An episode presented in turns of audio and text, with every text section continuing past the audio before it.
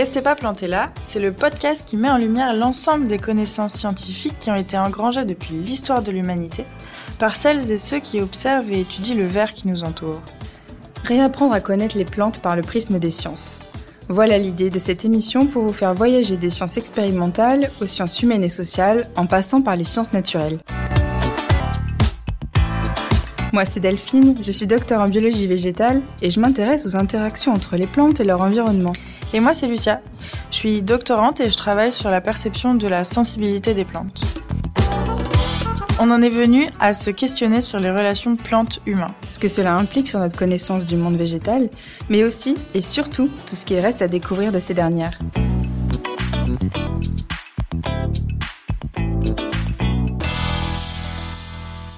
La place des plantes est-elle différente dans d'autres pays? Qu'en est-il du Japon? Quelles relations les Japonais ont-ils avec les plantes? Comment la plante y est représentée? Bonjour Lucia. Bonjour Delphine. Et bonjour à toutes et à tous.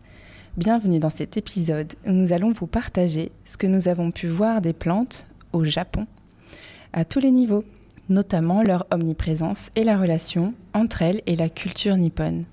L'envie de faire cet épisode est née au Japon, en novembre 2023, là où on a eu le plaisir d'y présenter nos travaux et d'y faire aussi des recherches.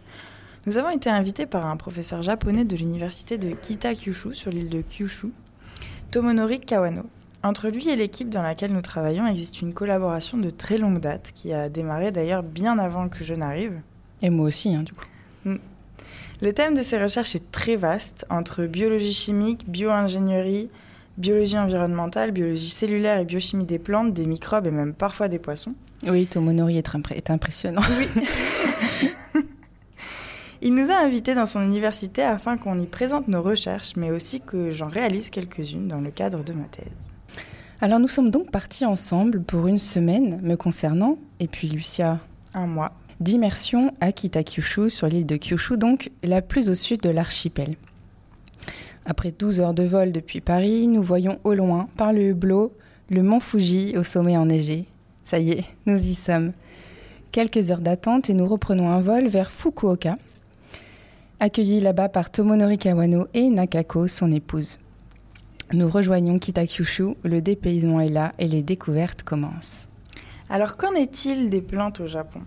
Bah, Déjà, on va parler des termes. Là-bas, la plante se dit shokobutsu ou encore puranto ou uekibashi, donc plante en pot plutôt, ou bien kojo. Bon, je suis désolée pour mon accent. Euh, ce que j'ai appris à dire là-bas, c'est santé, à savoir konpai, ou encore merci, qui se dit arigato gozaimase, ou encore domo domo. De ce que j'ai compris, c'est un terme euh, qui est genre un mot magique qu'on peut dire dans un bon nombre de situations. Et ça, c'est bon à savoir dans le touriste. Donc on n'est pas encore bilingue euh, japonais-français. pas encore. Alors revenons à notre sujet. Qu'est-ce qu'on fait quand on arrive dans un pays qui n'a pas la même monnaie que la nôtre?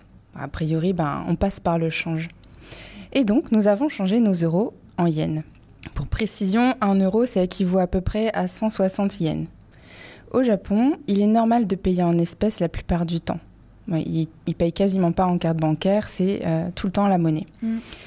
Et il y a quatre sortes de billets et six pièces différentes. Donc voilà une de nos premières remarques, c'est que sur toutes les pièces, nous avons pu voir des motifs de plantes. Sur la pièce de 1 yen, il y a un jeune arbre, un plant de riz, des plantules. Sur le 2 yen, des feuillages persistants. Sur celle de 10, des chrysanthèmes. Pour celle de 100 yens, qui a des, fleurs de cerisier. Et sur la pièce de 500, on a un polovnia et un bambou et un mandarinier. Donc déjà, toutes les pièces, elles ont quelque part une mmh. marque de plante, un végétal, qui est représenté. Et les billets ne sont pas en reste. Sur le billet de 1000 yens, on retrouve aussi les fleurs de cerisier. Et enfin, sur le billet de 5000 yens, apparaît une peinture d'iris de Corinne Ogata, qui date du début du XVIIIe siècle. Et puis, quand on s'est baladé dans les rues, j'ai remarqué que les bouches d'égout étaient toutes sculptées ou gravées de motifs, et en particulier, voire en majorité, de végétaux. Bon d'accord, je regarde mes pieds en marchant, mais ça a le mérite de nous avoir fait réaliser que là aussi, les Japonais représentent les plantes. En réalité, il se trouve que cette pratique, et ça je l'ai découvert par la suite, est un véritable art et chaque ville au Japon a pour tradition de décorer ses plaques d'égout au motif des spécificités locales, ce qui en fait maintenant une véritable attraction touristique. Et donc à Kitakyushu, nous avons vu des fleurs de cerisier, des glands de chêne, sans oublier un Pokémon. voilà. Et d'ailleurs, une étudiante qui était avec nous, de, une, une, une doctorante qui était avec nous, a vu qu'on regardait les plaques d'égout, elle s'est demandé ce qu'on faisait, parce qu'on les prenait en photo, je me souviens, tu les prenais en photo, et elle a dit, j'avais jamais remarqué qu'il y avait des fleurs de cerisier sur les plaques d'égout. Elle a dit, moi je suis tellement dedans que bah, je ne fais pas attention. Elle n'avait pas fait gaffe, ouais. Mm. En tout cas, ces deux observations, elles amorcent bien l'idée que les plantes, elles sont omniprésentes au Japon. Effectivement. D'ailleurs, je ne sais pas si tu savais, mais il existe un quotidien japonais, donc un journal de papier de presse nationale qui est imprimé sur du papier contenant des graines.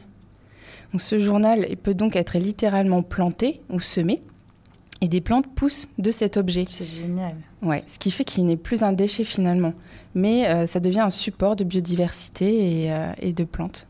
Alors le concept s'appelle Green Newspaper pour euh, quotidien vert, et ce quotidien se nomme Mainichi Shimbun est écoulé quand même à plus de 5,6 millions d'exemplaires par jour. C'est pas mal. C'est génial et c'est surtout une bonne euh, façon d'avoir des plantes euh, chez soi parce que du coup tu peux les mettre en pot, ça, ça pousse tout seul et ça te fait... Euh, tout à fait. C'est génial. Mm. Et c'est vrai que, alors maintenant on va parler de, de, culture, et en raison de leur culture différente, et eh ben les Japonais, ils semblent avoir une relation et une perception du vivant qui est différente donc de celle des Occidentaux. Les questions ne sont pas les mêmes. Par exemple, on peut prendre des couvertures de livres d'un chercheur japonais en génie biologique qui s'appelle Moriyama Toru et qui a écrit des livres qui s'intitulent Les cloportes ont-ils un esprit ou encore Les choses ont un esprit avec un point d'exclamation. Donc c'est un scientifique qui a écrit ces livres-là. Exactement, qui est reconnu dans ce domaine de la génie biologique. Ok. Dans cette culture japonaise, s'inspirer du vivant et comparer les stratégies entre n'est pas un problème, bien au contraire.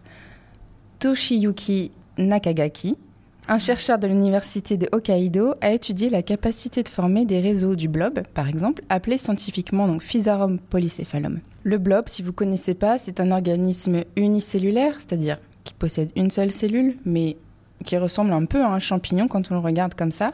Il est jaune, il vit principalement dans les forêts, donc les endroits humides, mais ce n'est ni une plante ni un champignon. Cet organisme-là, il n'a pas de neurones, il n'a pas de cerveau, et pourtant, il est doté, entre autres, d'une capacité à former des réseaux très performants. Alors, je vais vous parler d'expérience du métro de Tokyo. Alors, qu'est-ce que le blob a à voir avec le métro de Tokyo? On a posé le blob sur une carte qui représente le Japon. Celui-ci se nourrit de flocons d'avoine. Il avance vers ce flocon d'avoine pour se nourrir. Enfin, bon, en vrai, il se nourrit des bactéries présentes sur les flocons d'avoine. Donc, le blob est au centre de la carte et les flocons d'avoine ont été disposés à l'emplacement des villes et le blob a été mis à l'emplacement de Tokyo. Il n'y a plus qu'à attendre et voir vers où le blob va se diriger. Il va créer un réseau, il s'étend et rejoint ses sources de nourriture de la façon la plus efficace. Ensuite, ces trajets ont été comparés avec la carte du réseau ferroviaire japonais. Figurez-vous que le réseau que le blob a créé pour rejoindre ses sources de nourriture euh, était plus performant que le réseau de métro de Tokyo et des alentours. C'est dingue. Mm. Donc c'était comme une maquette. Et en fait, le blob a, mimé donc tous ces trajets. C'est impressionnant. Il était plus efficace finalement. Qui était plus efficace, donc qui était plus rentable, qui en termes de, distance peut-être, je pense. Oui, je pense aussi, oui.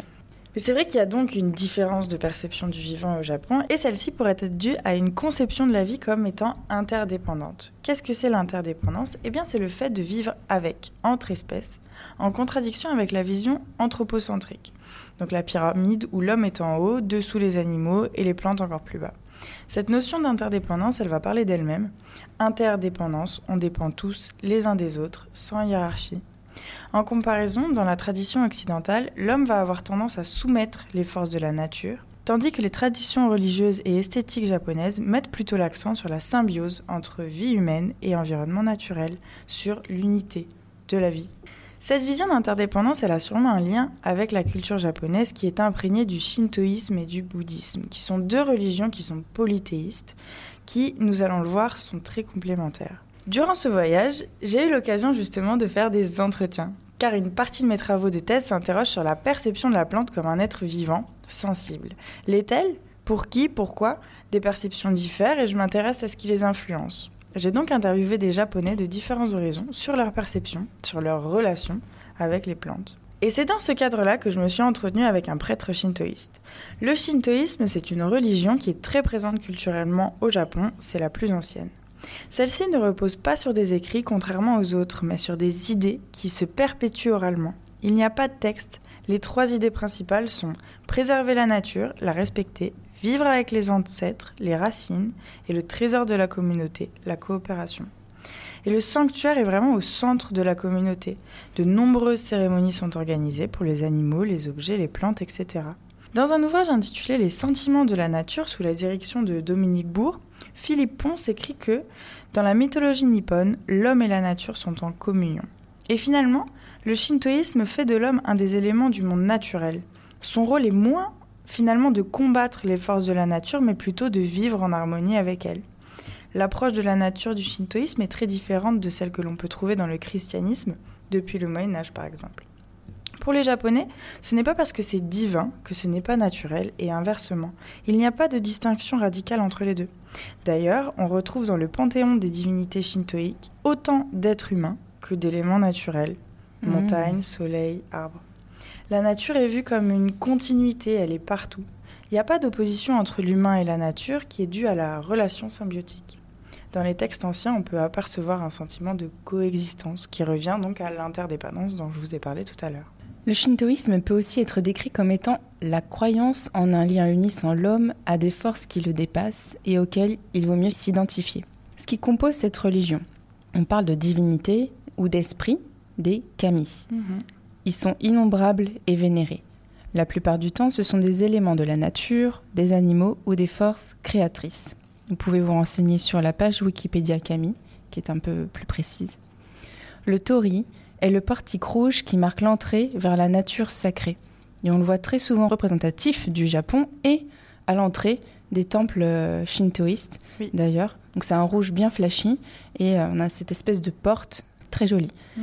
Concernant le sanctuaire Shinto lui-même, en soi, il est interdit d'accès. Il s'agit de la demeure du kami et il n'est pas possible d'y pénétrer.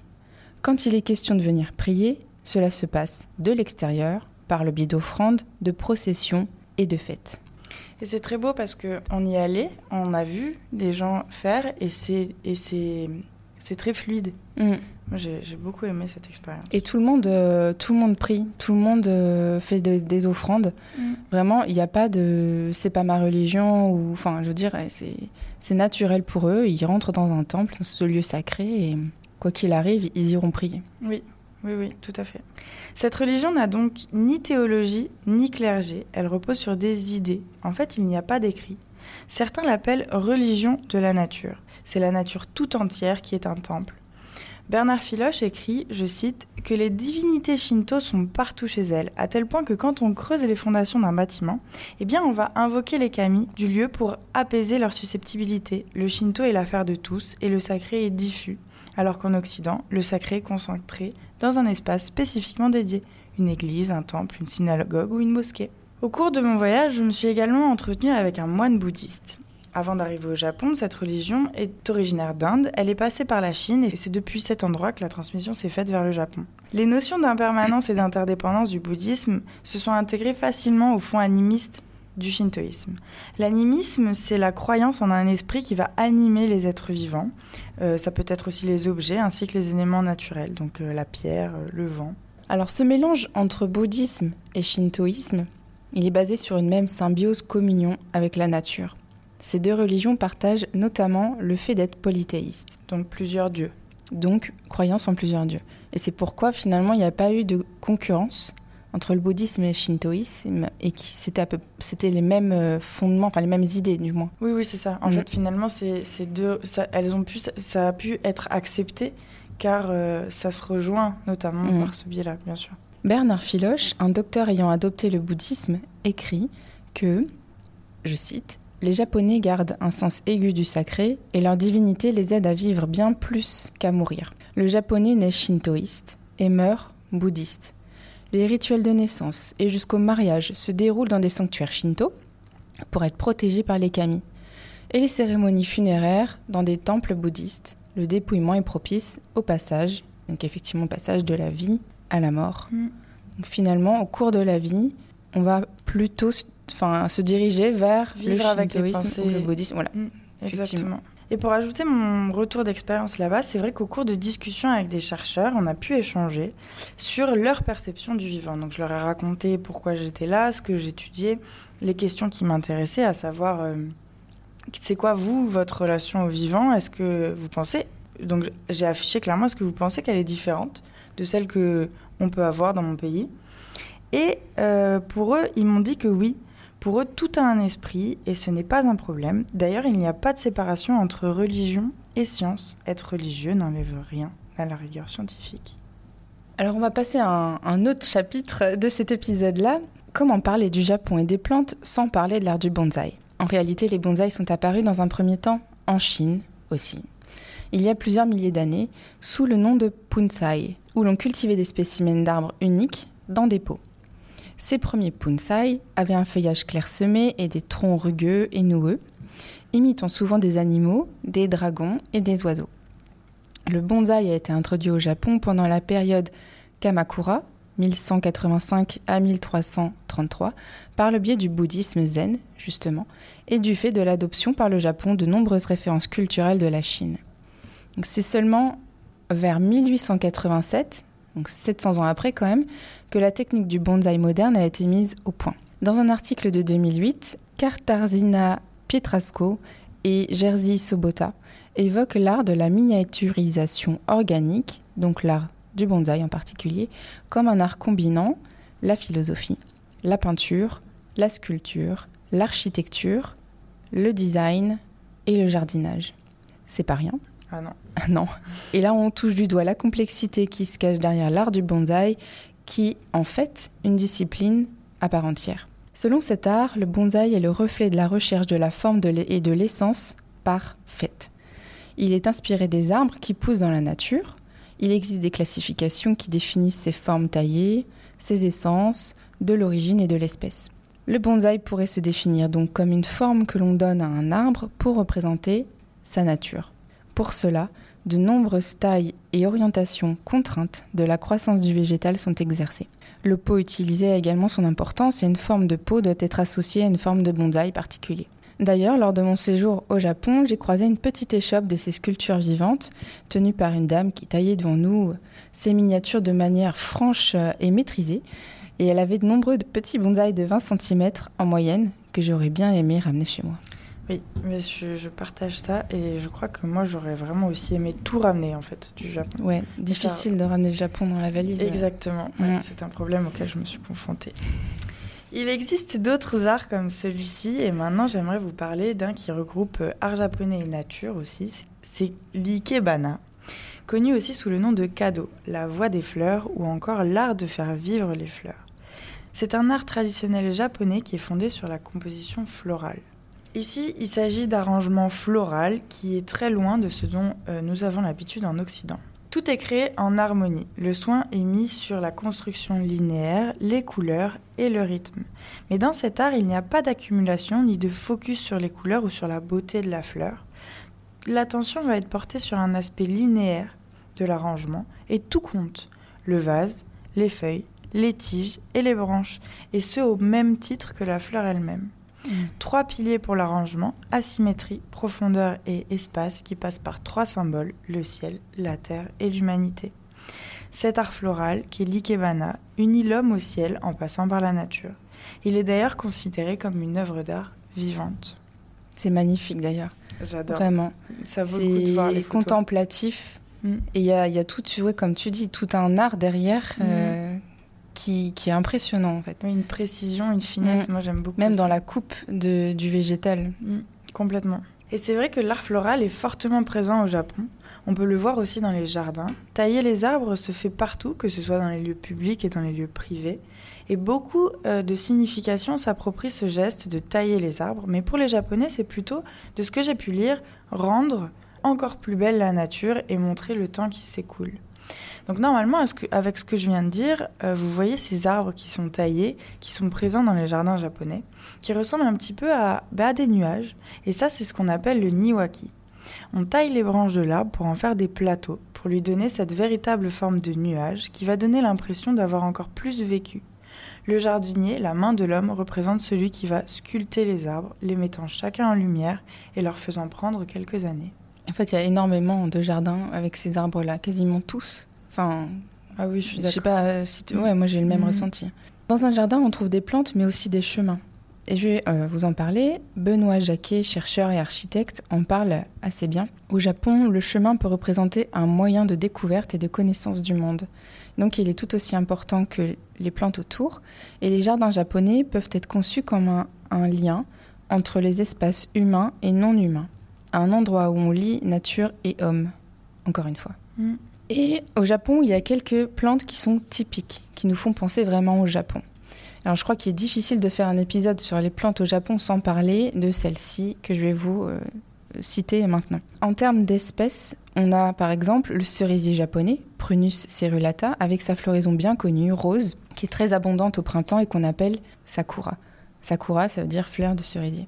Il y a aussi le ginkgo biloba.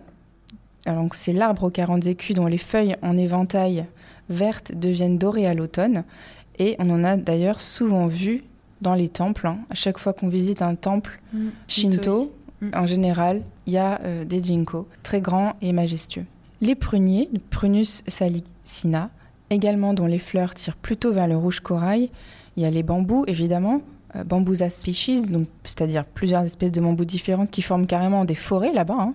C'est pas des forêts de, de chênes ou d'êtres qu'on peut voir ici, c'est Oui. des forêts de bambous. Dans les jardins, on rencontre également fréquemment des plaques miniers. Diospyros kaki, donc le plaque minier, c'est l'arbre qui porte les kakis. Oui, c'est pas des caquitiers. C'est pas des kakillés, des kakitiers, euh, c'est des plaques miniers. J'en ai un dans mon jardin, figure-toi. Oui, et tes kakis sont très bons. Voilà, c'est pas mes kakis, c'est les kakis Ah, du plaque minier, oui, mais oui, bien sûr. oui. C'est- Et euh, alors, ces, ces fruits, ils mûrissent en novembre-décembre, ce qui est assez original euh, par rapport aux autres arbres fruitiers qu'on connaît. Et donc, il est originaire d'Asie. Et au Japon, ils ont, euh, ils ont beaucoup, beaucoup de recettes à base de, de kaki. J'ai trouvé que les chercheurs et chercheuses en biologie végétale au Japon eh ben, étudient énormément cette plante. Soit pour étudier ses atouts en termes de vitamines, de composition en antioxydants, etc soit dans le but d'améliorer sa productivité. Le Japon est l'un des premiers producteurs mondiaux de ce fruit et il est consommé cru, cuit, séché, en huile. Donc c'est un fruit qui est vraiment rentabilisé et il est également utilisé en cosmétique. Et bien sûr les érables du Japon, Acer japonicum, dont les feuillages rougeoyants nous ravissent les yeux à l'automne. Donc c'est ces petites feuilles découpées là. Et pour ceux qui lisent le japonais, Tomonori Kawano, notre cher collègue collaborateur, qui nous a invités au Japon, a écrit un livre sur les usages et traditions des plantes dans son pays. Il est illustré, il est magnifique, il y a des photos, des dessins. Alors c'est en japonais. Oui. Mais euh, il a trouvé plusieurs illustrations dans des livres anciens français et il est vraiment magnifique, rien que pour les illustrations. Oui, je suis d'accord. Et ça fait très très beau sur une armoire. Ouais, très beau. tu l'as acheté toi aussi? Oui. Voilà, moi aussi je l'ai. et alors un autre aspect au Japon qui est hyper intéressant et qu'on a un petit peu creusé, c'est le côté festival et le, rythme de l'année lié aux saisons et aux plantes qui sont associées à ces saisons. Alors on a une étudiante qui est, euh, que nous avons eue en stage de M1 il y a quelques années qui a réalisé un mémoire très riche sur les humains et les plantes en Asie. Elle s'appelle Garance Barbier. Alors merci à elle parce que j'ai utilisé ce qu'elle a, sa recherche euh, pour, euh, pour citer ce dont on va parler de suite, dont le Japon. Dans ce mémoire, elle parle des festivals qui rythment l'année en fonction des saisons. Souvent, un végétal est mis en avant lors de ces festivals et reflète le moment de la saison. Par exemple, le Nouvel An met en avant le pain. Le 3 mars, c'est la fête des filles avec la pêche. Bon, je vous dis pas ce que ça représente, hein, vous l'imaginez. Et les poupées euh, qui, euh, qui représentent aussi euh, cette fête des filles. Le 5 mai, c'est le jour de la fête des garçons, avec l'iris et les carpes. La pêche et l'iris représentent les organes génitaux. Ah, bah tu l'as dit. Je viens de le dire. Donc vous l'avez compris. Et c'est vraiment ça. Euh, le 7 juillet, c'est la fête du Tanabata qui est célébrée. C'est une fête des étoiles où le bambou est utilisé en poteau de décoration auquel on attache des papiers colorés. Et à l'automne, le festival des chrysanthèmes est symbolisé par la floraison de ces fleurs au début de l'hiver. D'ailleurs, j'ai appris hier euh, qu'il y avait 72 micro-saisons au Japon. Et c'est toujours très inspiré de la nature. Le calendrier des 72 saisons. Il y a donc un calendrier des 72 saisons. oui, oui, c'est impressionnant. héritée de la Chine ancienne, témoigne d'un lien étroit avec les cycles de la nature que les Japonais aspirent aujourd'hui à restaurer. Pour vous donner un exemple, c'est donc 72 saisons de 5 jours, pas la peine de faire le calcul, liées aux évolutions de la nature. Par exemple, du 15 janvier au 19 janvier, bah, les faisans commencent à chanter. Du 14 février au 18 février, eh bien, dans les rivières en dégel, les poissons réapparaissent. Et encore un autre exemple, du 24 au 28, 29 février, les premières nappes de brouillard sont là. D'accord, donc c'est vraiment des événements finalement éphémères Mm. qui marquent des saisons, Oui, des micro-saisons. exactement. C'est magnifique, c'est très poétique. hein. Mm, Je suis d'accord. Durant notre séjour, nous avons visité quelques sanctuaires shintoïstes dont vous a parlé Lucia. Ces temples sont toujours constitués d'un hôtel dans un bâtiment plus ou moins grand, mais surtout, il y a toujours des arbres à, proxi- à proximité. Et pas nécessairement par esthétisme, mais puisque l'on pense qu'ils sont habités par un kami, c'est-à-dire une divinité des arbres. Ces arbres, nous l'avons vu, sont enroulés par une corde en paille de riz appelée sirikume et utilisés pour les rites shinto. Garance Barbier donc le spécifie aussi dans son mémoire. C'est vraiment beau. hein. C'est majestueux. Moi, j'ai été impressionnée parce que c'est vrai que ces arbres, ils sont enroulés de cette corde. Et c'est vrai et, et finalement, ils sont, ils sont souvent très âgés. Et on en a vu un qui avait plus de 1000 ans, il me semble. Oui, oui. C'était, c'était magique. Et c'est vrai que bah, ces arbres, des fois, ils C'était un jinko d'ailleurs. C'était un ginkgo biloba, exactement. Et c'est vrai que des fois, bah, ces arbres, ils peuvent être malades. Et lors de mon voyage, comme j'ai pu raconter euh, précédemment, j'ai fait des entretiens. Et un de ceux qui m'a surprise, c'était celui de Komatsu, 30 ans. Il est manager en aménagement paysager. Vous allez vite voir le lien. En fait, Komatsu, c'est un tri-doctor, un docteur des arbres. Un métier qui est reconnu là-bas. Mais qu'est-ce que c'est? Qu'est-ce que c'est qu'être un médecin des arbres? Ben, Comme son nom l'indique, c'est comme un médecin, mais pour les arbres. Et c'est d'ailleurs ce qu'il m'a répondu Quand tu l'as demandé? quand je lui ai ouais. demandé. Donc j'ai cherché en profondeur, vraiment pas très loin, vu qu'il m'a vite répondu, et il m'a expliqué le déroulement. Il fait un diagnostic de l'état des vieux arbres, généralement, et ensuite il les soigne s'ils ont des maladies. Comment il fait ces diagnostics? Eh bien déjà, il va regarder l'apparence. Pour lui, c'est évident qu'avec la forme et la couleur des feuilles, il va savoir où l'arbre en est.